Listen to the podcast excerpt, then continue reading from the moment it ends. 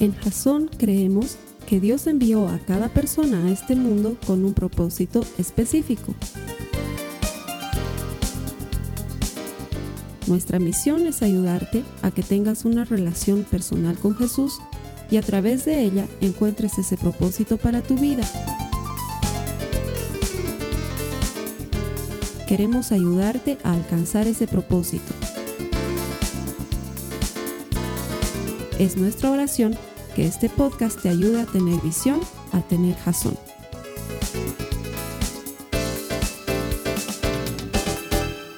Jasonauta, ¿desde dónde nos estás viendo? Contame en los comentarios. Queremos orar por ti. Bienvenido. Ponemos este servicio en internet, convencidos de que todo el que encuentra a Dios encuentra vida.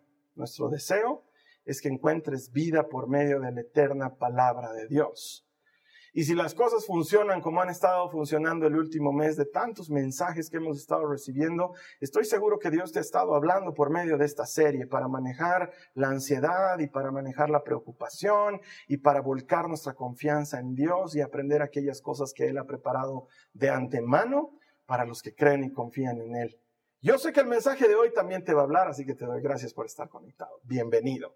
A los hermanos, las hermanas, que gentilmente y además fielmente todas las semanas, en cumplimiento de lo que Dios enseña, pero además con corazón decidido a buscarlo, están aquí. Les doy la bienvenida. Ayúdame de, parte mía, dile a tu hermano que está a tu lado, a tu hermana que está a tu lado, gracias por venir a la iglesia, bienvenido, que el Señor te premie, te recompense, por ser fiel, por ser obediente, por creerle a su palabra. Él hace cosas poderosas. El Señor hace cosas poderosas, amén. Él es fiel y bueno. Este mes hemos estado hablando de ansiedad y de preocupación, basados en una cita bíblica que le escribe un hombre desde la cárcel.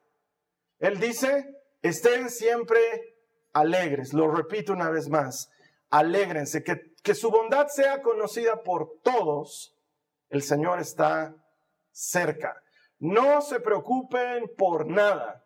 En cambio, oren por todo y denle gracias a Dios. Entonces la paz de Dios que sobrepasa todo entendimiento guardará su mente, su corazón en Cristo Jesús. ¿Quién ha experimentado el cumplimiento de esa promesa durante este mes a través de las enseñanzas y de la palabra de Dios? ¿Quién puede decir, a mí me tocó, el Señor ha estado tocándome? Mira, esta es una serie importante porque el mundo vive preocupado, la gente vive ansiosa. Y hoy vamos a tocar un tema que considero es extraordinario para cerrarlo, porque si te has dado cuenta, en lugar de que las series en Jason comiencen bien y lleguen a un pico y luego bajen, en realidad vamos incrementando el potencial de lo que vamos aprendiendo cada semana. Cada semana tiene mucho más que la anterior y tiene mucho más poder para obrar en tu vida a través de la palabra de Dios. Y el mensaje de hoy se llama cuando no puedes decidir. ¿Por qué? Porque es increíble la ansiedad y la preocupación que produce el tener que tomar una decisión. Es más, los estudios dicen, porque he estado leyendo mucho sobre ansiedad y sobre preocupaciones para prepararme para estos temas, los estudios dicen que lo que más produce ansiedad a la gente es tener que decidir algo. Cuando tienes que decidir algo para tu vida, eh, con razón los jóvenes andan tan estresados y tan ansiosos y tan preocupados porque, por ejemplo, tienen que decidir qué van a estudiar. Y no es fácil. ¿Qué hago? ¿Estudio administración o derecho? ¿Y si me equivoco? ¿Y si derecho no es lo mío? Y si me meto en administración, y eso sí es lo mío, pero por no estudiar derecho no conozco al hombre de mi vida.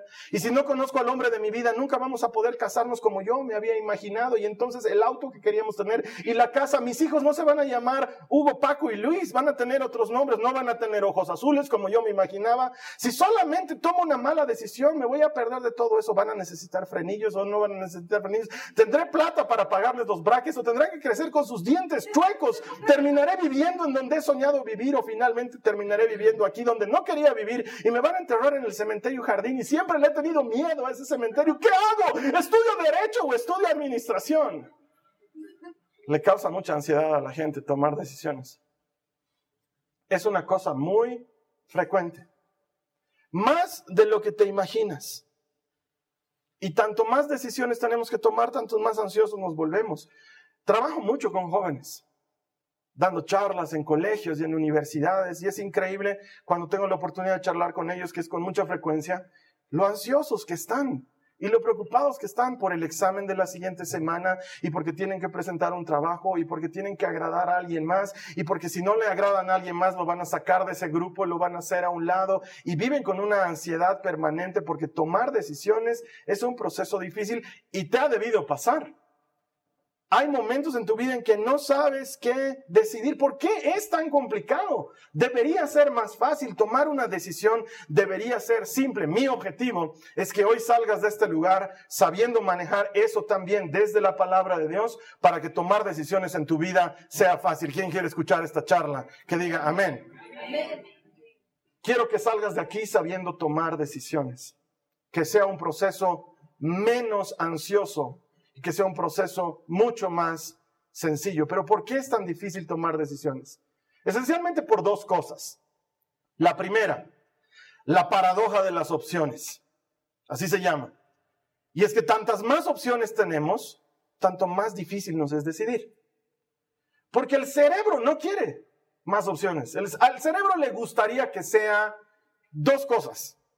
Pero cuantas más opciones hay en la vida, tanto más difícil se hace decidir. Y contrario a lo que vivíamos años atrás o lo que vivían nuestros padres, que las opciones eran realmente escasas y tenías que decidir sobre pocos temas, hoy en día se ha diversificado. Estaba leyendo un caso de una empresa de helados en Estados Unidos que se llama Hagen Dazs. Si alguna vez has viajado al exterior, tal vez has probado esos deliciosos helados que además son estrambóticos porque vienen en sabores complicadísimos como plátano pistacho, digamos, ¿no? Y wow, ¿qué es eso? Ah, es una combinación especial de plátano pistacho con pequeños pedacitos de maní azucarado. Digamos, wow, tienen helados así increíbles. Pero en un inicio, Hagen Dazs comenzó su industria con solo tres sabores de helados vainilla, chocolate y café. Eran sus tres sabores de helados. Y vendían como locos. Vendían como locos. La gente iba y compraba los helados y era una industria poderosa. Entonces, a uno de ellos, no sé a quién, probablemente alguien de marketing, seguramente, se le ocurrió la idea de, oye, si hacemos más sabores? Y de tres sabores pasaron a la siguiente semana a tener 24 sabores. Entonces dice que la gente iba y horas estaba mirando los 24 sabores ahí y decía, a ver, ese, de allá que tienes que es menta caramelada, ¿cuál es aquí? Y, ay, no, pero no se ve como en la foto.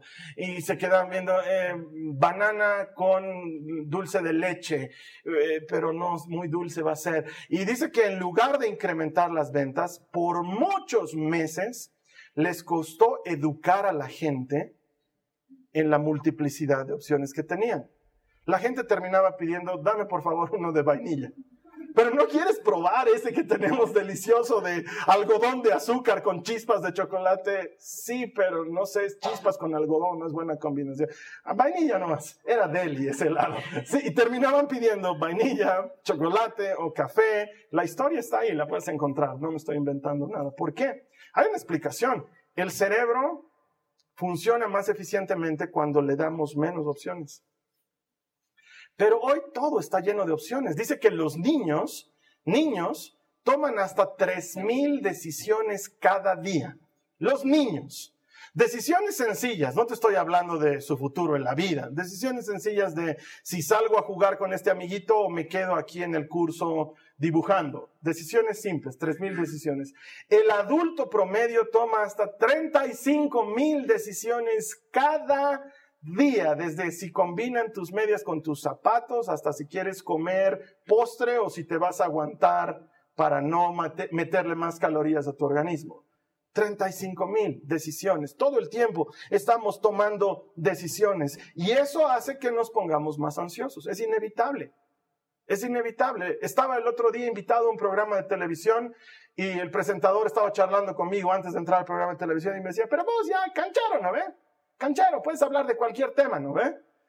Yo le decía, eh, sí, más o menos, ¿no? Si yo te doy así ahorita, te digo 10 minutos, Carlos Alberto, en la tele, habla del tema que quieras, ¿puedes?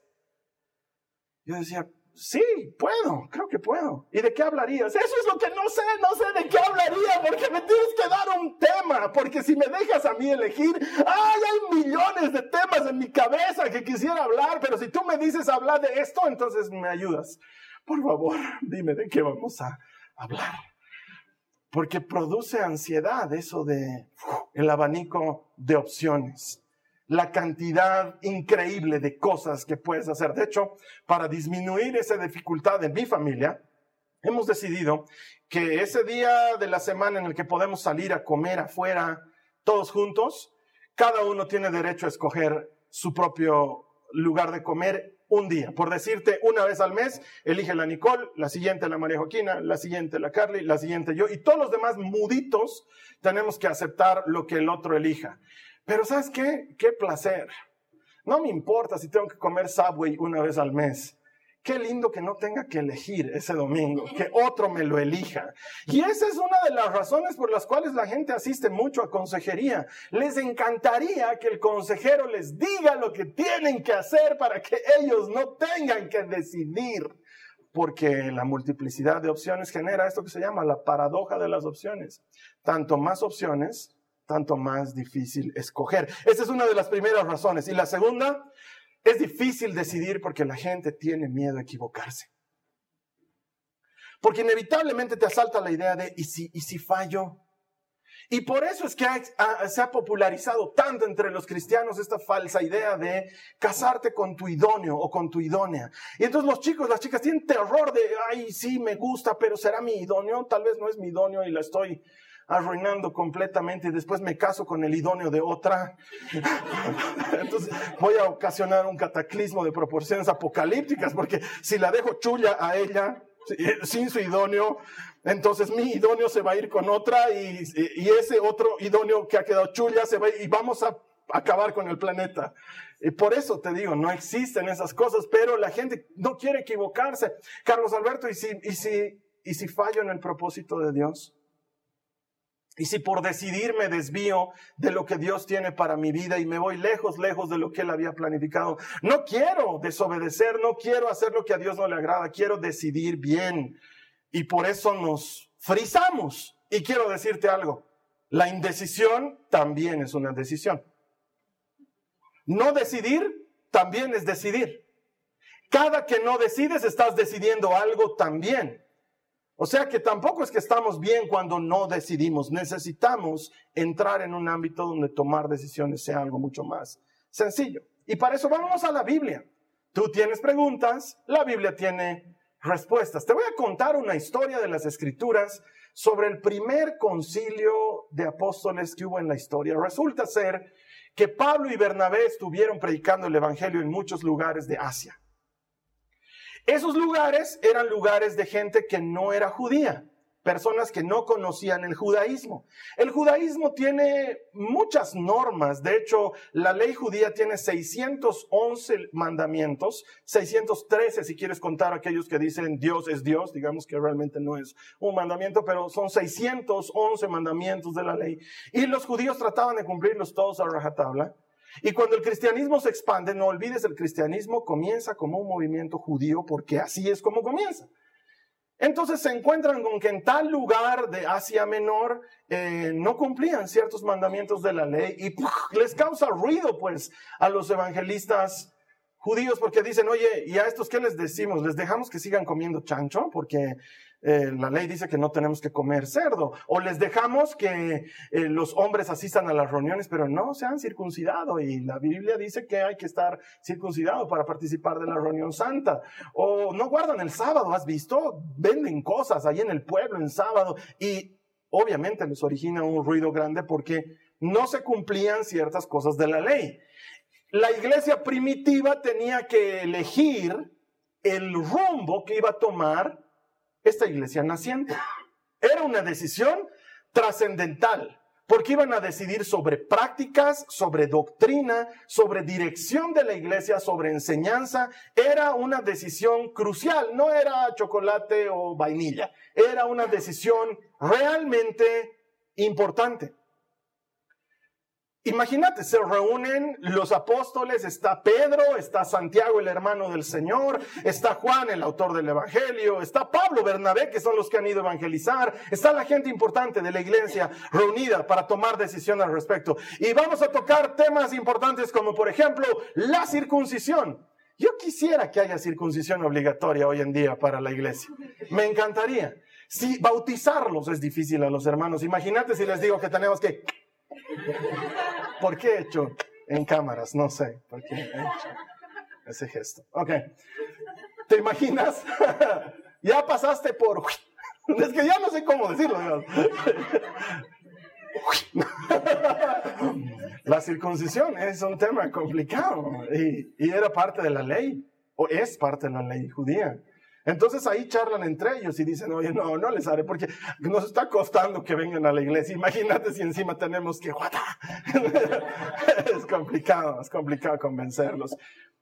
Y entonces se reúnen y trabajan respecto a estas cosas, alimentos, mandatos sobre la, sobre la salud y la higiene física, sobre guardar el sábado y, lo tratan y toman decisiones. Y mira lo que dice la Biblia al respecto, Hechos 15. Vamos a leer versos saltados, vamos a leer los versos 22, 25 y 28. Te voy a pedir que cada vez que encuentres la frase pareció bien, la digas en voz alta conmigo, ¿sí? Cada vez que en el texto aparezca la frase pareció bien, la tienes que decir en voz alta conmigo. Hechos 15, 22, 25 y 28. Dice, entonces pareció bien a los apóstoles y a los ancianos con toda la iglesia escoger de entre ellos algunos hombres para enviarlos a Antioquía con Pablo y Bernabé, a Judas llamado Barsabás y así las hombres prominentes entre los hermanos. Nos pareció bien, habiendo llegado a un común acuerdo, escoger algunos hombres para enviarlos a ustedes con nuestros amados Pablo y Bernabé, porque pareció bien al Espíritu Santo y a nosotros no imponerles mayor carga que estas cosas esenciales. Eso es parte de una carta que les escriben a los hermanos gentiles de otras iglesias. Si te das cuenta, los discípulos, según lo que estamos leyendo, terminaron haciendo lo que les pareció bien. Y por lo que leemos ahí, pareciera que no es tan complejo. Se reunieron, charlaron y dijeron, no, nos parece bien que no coman esto y nos parece bien que no se circunciden y nos parece bien que guarden el sábado, nos parece bien. Y lo hicieron. Y pareciera que fuera así de simple. ¿No deberíamos hacer nosotros lo mismo, lo que nos parezca bien? Y sin embargo, si te das cuenta, esa es la fórmula del mundo. Si te parece bien, hazlo. Oye, Carlos Alberto, pero ahí la Biblia dice que les pareció bien. Sí, como que el mundo está aplicando eso, ¿no? Si te parece bien, hazlo. Si te suena correcto, hazlo. Si no te suena loco, descabellado, ah, dale, metele. Pareciera que la Biblia está diciendo eso. Pero la Biblia nunca puede tomarse fuera del contexto de la misma Biblia. Porque si leemos Proverbios 14, 12, hay algo que dice al respecto. Dice, delante de cada persona hay un camino que parece correcto, parece bien, pero termina en muerte.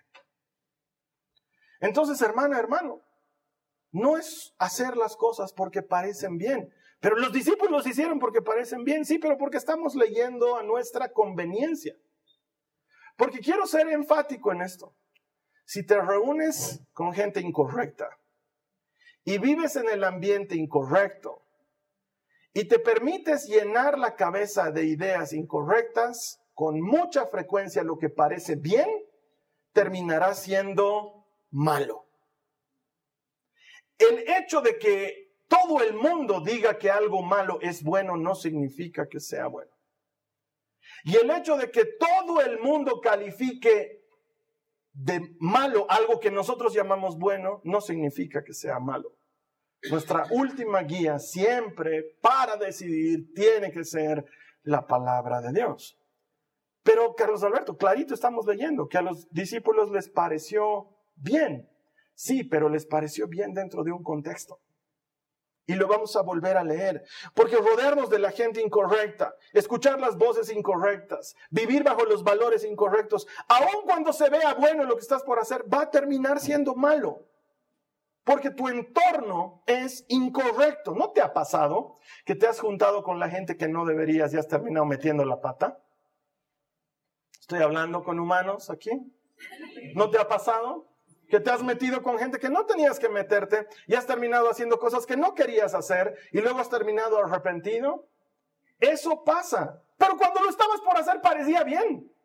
Es más, es lo que los jóvenes les dicen a sus papás cuando han metido la pata en algo. Te, te, juro, mamá, parecía bien. ¿Por qué haces? Es que parecía bien. El que parezca bien no es un buen elemento para tomar decisiones. Pero los discípulos lo hicieron, no, vamos a leer otra vez cómo hicieron los apóstoles, porque lo que van a hacer es crucial, van a definir la doctrina y el destino de la iglesia. No puede ser que lo hagan porque les pareció bien, te aseguro que hemos leído mal, vamos a volver a leer. Hechos 15, 22, 25, 28 dice, entonces pareció bien a los apóstoles y a los ancianos con toda la iglesia. Primero, nos pareció bien habiendo llegado a un común acuerdo escoger algunos hombres para enviarlos a ustedes con nuestros amados Pablo y Bernabé, porque pareció bien al Espíritu Santo y a nosotros no imponerles mayor carga que estas cosas esenciales. No lo confundas con democracia. No existe tal cosa como quienes están de acuerdo con que los circuncidemos, levanten la mano. Mayoría, presidente. No es así. Es la iglesia reunida buscando a Dios, la que te da las luces para tomar las decisiones correctas. No es algo que les parece bien. Se ponen de acuerdo en un mismo espíritu una familia, gente creyente, capaces de pisar escorpiones y cachorros de león, pateadores del trasero de Satanás, gente de poderosa fe, capaz de mover montañas, buscando a Dios con todo su corazón, se ponen de acuerdo en algo que el Espíritu Santo les muestra que es bueno. Nunca menosprecies el poder que hay en pertenecer a la iglesia. Te lo, vuelvo a, decir porque sabes que me da ganas de lanzarte mi iPad. Nunca menosprecies el poder que hay en pertenecer a la iglesia. Porque las voces equivocadas te hacen terminar en un hueco, pero las voces correctas te ayudan a caminar en vida. No es que cada vez que vas a tomar una decisión te reúnes con la iglesia, hermanos, me arreglo con el fulano o no es que vives una vida de iglesia, asistes frecuentemente, escuchas palabra de Dios, recibes consejo sano, te entrenas para dar consejo sano, el Espíritu Santo habita en medio de la iglesia, pone su pensamiento en el corazón del hombre, nos volvemos permeables a su palabra, nunca menosprecies el poder que hay en pertenecer a la iglesia. No es que les pareció bien, es que les pareció bien porque estaban en un mismo espíritu. Es que les pareció bien porque estaban buscando a Dios con todo su corazón. Es que les pareció bien porque estaban regidos por la palabra de Dios. Les pareció bien porque pasan tiempo con el único que sabe la diferencia entre el bien y el mal. Porque el problema del hombre desde el inicio es querer elegir lo bueno y lo malo en su propio criterio. Y la historia nos ha demostrado que somos pésimos eligiendo entre lo malo y lo bueno. Pero cuando el Espíritu Santo está en medio, cuando estás rodeado de una familia que te sostiene y te contiene, cuando estás rodeado de una familia que te ayuda a abrir los ojos, hermanos, lo que viene al frente no es nada porque Dios es poderoso para llevarnos por encima de lo que viene al frente. No sabes cómo decidir, tienes que pertenecer a la iglesia, porque ahí vas a encontrar sabiduría y luz en las voces correctas, en el Espíritu correcto. Mira, ¿qué hemos aprendido en este mes? Primero hemos aprendido que Dios está cerca, que el enemigo grita cosas, pero Dios susurra verdades. porque Dios está cerca. Hemos aprendido que no nos debemos preocupar por nada. En cambio, debemos orar por todo. Que podemos estar alegres porque podemos confiar en que Él está en control. Hemos aprendido que no siempre puedo controlar todas las cosas, pero siempre puedo rendirme. Hemos aprendido que en lugar de mirar las cosas desde mi perspectiva, debemos mirarlas desde la perspectiva de alabanza, porque Dios es grande y nuestro problema es pequeño, porque su poder es infinito y nuestra necesidad es fácil de ser cubierta por aquel que todo lo puede. ¿Dónde has aprendido esas cosas si no es en la iglesia? Eso no se aprende afuera. Encender la tele, Ve que te van a enseñar para manejar la ansiedad y las preocupaciones. Lee los periódicos, lee el internet, ve que te van a enseñar para manejar la ansiedad y las preocupaciones. Ve si alguien te va a decir, confía en que Dios es poderoso y que es más grande que tus problemas. Nunca menosprecies el poder de pertenecer a la iglesia. Pero Carlos Alberto, eso no me lo deja claro porque igualito sigo en la disyuntiva de estudio administración o estudio derecho.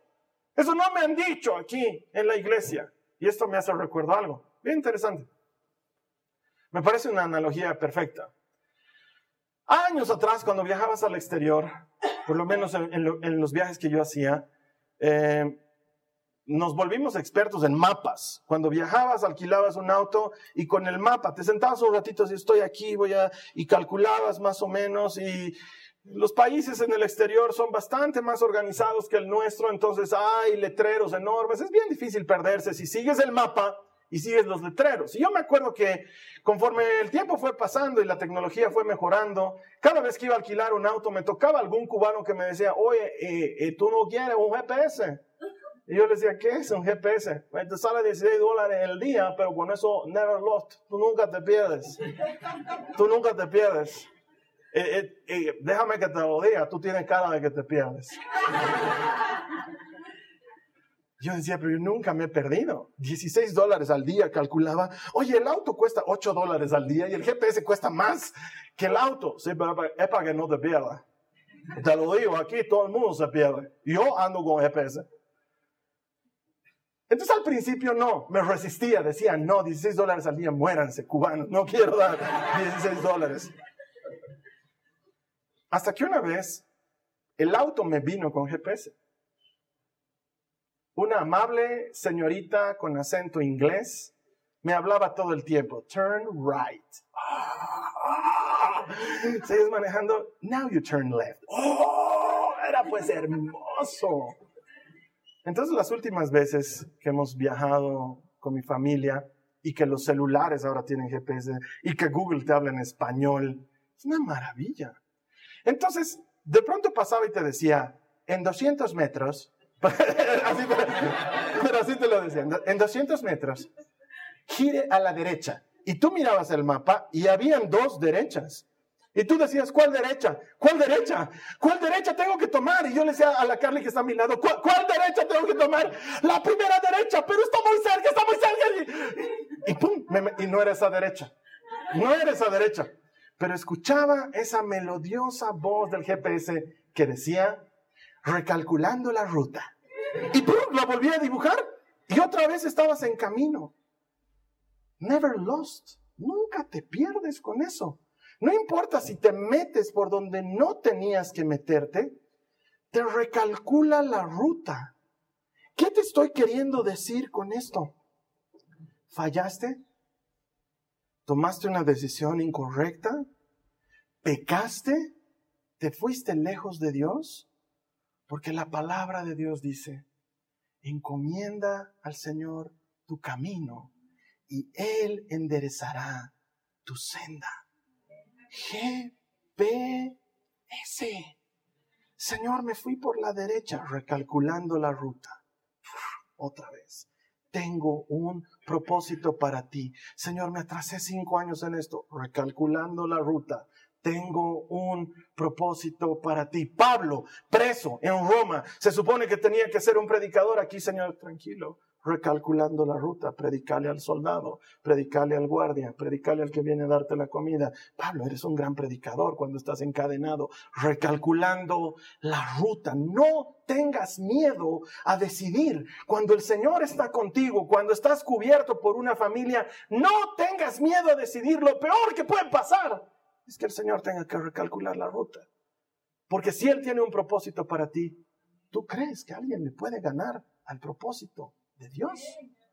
¿Tú crees que alguien puede vencer el propósito que Él tiene para tu vida? No, hermano. Has fallado, has pecado, te has equivocado, has decidido mal. Volvé a casa, volvé a la familia, volvé al lugar donde has nacido. El Señor es poderoso para cumplir su promesa. ¿Qué dice Romanos 8:28? Y sabemos que Dios hace que todas las cosas cooperen para el bien de quienes lo aman y son llamados según el propósito que Él tiene para ellos. Todo ayuda a tu bien. Todo ayuda a tu bien. Pobre la hermana que quiso aplaudir. Estamos en un cementerio, hermano. Aquí la gente no aplaude. Tienes que venir a la reunión de las 11. Ahí sí la gente aplaude. Todo ayuda a bien. Tengo miedo de decidir, Carlos Alberto. Administración o derecho estás en familia, estás buscando a Dios, decidí lo que te parezca bien. Pero si me equivoco, tranquilo, estás en familia, estás escuchando de Dios, Él está trabajando en tu corazón, elegí lo que parezca bien. No estás corriendo el riesgo de elegir lo que parece bien con las voces incorrectas, con el ambiente incorrecto, con la ayuda incorrecta. Pero si me equivoco? Recalculemos la ruta. El Señor sigue teniendo un propósito. No tengas miedo de decidir. No tengas miedo de escoger. El Espíritu Santo está contigo. Búscalo. Entonces la gente a veces sale medio frustrada cuando le toca hacer consejería. Hace, años que ya no hago consejería, pero alguna vez me toca. Y les digo, ora, ve qué te dice el Señor. Ay, no puedes, dime vos, ¿qué? Dice el Señor. Ya, te voy a decir qué dice el Señor. Dice que ores. y luego decidí. Luego decidí. No tengas miedo de decidir, porque el Señor está cerca. Estén siempre alegres. El Señor está cerca. Confía en que Él está cerca. No puedes decidir Dios puede. No sabes qué elegir, Él sabe. No tienes idea dónde ir, Él te va a llevar. Apegate a Él, unite a la iglesia, no menosprecies el pertenecer a esta gran familia. Más voces correctas, más ayuda correcta, más Espíritu Santo, mejores decisiones. Reconoce al Señor en todos tus caminos y Él enderezará tus sendas. Deleítate a sí mismo en el Señor y Él te concederá las peticiones de tu corazón. Alégrense, se lo repito, alégrense, sea conocida su bondad por todos. El Señor está cerca, no se preocupen por nada, oren por todo, denle gracias al Señor y la paz de Dios que sobrepasa todo entendimiento, guardará su corazón, sus pensamientos en Cristo Jesús. Está ahí, está ahí el consejo. No menosprecies el pertenecer a una familia poderosa que es capaz de poner el reino de las tinieblas de cabeza cuando le crea un Dios que todo lo puede. Vamos a cerrar nuestros ojos. Vamos a orar. No sé qué decisión te haya tenido en vilo, te haya costado. Tal vez ahora mismo estás sufriendo porque tienes decisiones que tomar importantes, quedarme aquí o vivir en otro lado, estudiar esto o estudiar lo otro, llevar adelante esta relación o no, invertir en esto o en esto otro. Decisiones difíciles que tienen que ver con el futuro de tu familia, con el futuro de tus hijos, lo entiendo. Y sin embargo la Biblia sigue diciendo, Deleítate a sí mismo en el Señor y Él te concederá las peticiones de tu corazón. La Biblia sigue diciendo que Dios dispone todas las cosas para bien de los que le aman. No sé qué decisión has estado trabucando ahí en tu mente, pero sé que el Señor está cerca. Él está cerca. Vamos a orar y le vamos a decir al Señor, ayúdame a decidir bien. ¿Cómo podemos hacer que las decisiones sean sencillas? Cuando pides ayuda al que todo lo puede. Cierra tus ojos, ora conmigo, te voy a ayudar a orar. Dile al Señor Jesús, Señor amado, no sé decidir, me equivoco, tengo miedo a equivocarme, tengo miedo a salirme de tu propósito, de tu voluntad, de lo que es bueno para mí. Pero ahora he aprendido que tú dispones todo para mi bien. Que si te reconozco en todos mis caminos, tú enderezas mis sendas. Te creo, te creo. Hoy escojo confiar en ti. Ayúdame a decidir. Lléname de tu espíritu. Rodéame de las voces correctas, de mi familia en la fe de la palabra oportuna, del consejo certero. Y ayúdame a mí a ser para otros esa voz que habla de parte de tu espíritu. No temo, confío en el nombre de Jesús. Amén. Amén. Mi deseo sincero es que esta serie te haya servido. Quizás vas a necesitar volver a ella un par de veces y recordar las citas bíblicas y recordar la manera en la que Dios opera. Mira, tenemos un Dios grande y fiel. Si tú miras las cosas con los lentes de Dios, vas a darte cuenta que Él es grande y poderoso y Él puede conducirte siempre por el camino correcto. Vamos a estar esperándote aquí la siguiente semana con otro mensaje de la palabra de Dios. En tanto eso sucede, dame una manito. Regalarle este mensaje a alguien más es gratuito, está ahí en internet colgado gratis para que todo el mundo pueda verlo y escucharlo. Ayer me estaba comentando un hermano que en México, en poblaciones pequeñitas de México, Chiapas y no sé qué lugares más ahí, han utilizado estos mensajes para predicar la palabra de Dios. Nos alegramos, para eso es, para eso lo ponemos gratis. Ni siquiera necesitas decir que lo viste en Jasón, puedes decir es mío, el Señor me lo ha mostrado. No te haces ningún problema si puedes servirte para ayudar a otro a encontrar a Jesús, a que encuentre su propósito y a que descubra que todo el que encuentra a Dios encuentra vida, nosotros nos damos por satisfechos. Te veo aquí la siguiente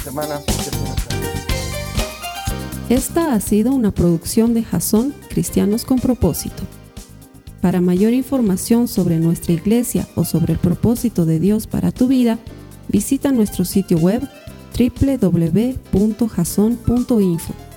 Allí encontrarás muchos recursos para animarte en tu relación con Dios, enseñanzas, nuestro blog, prédicas y mucho más. Te lo deletreamos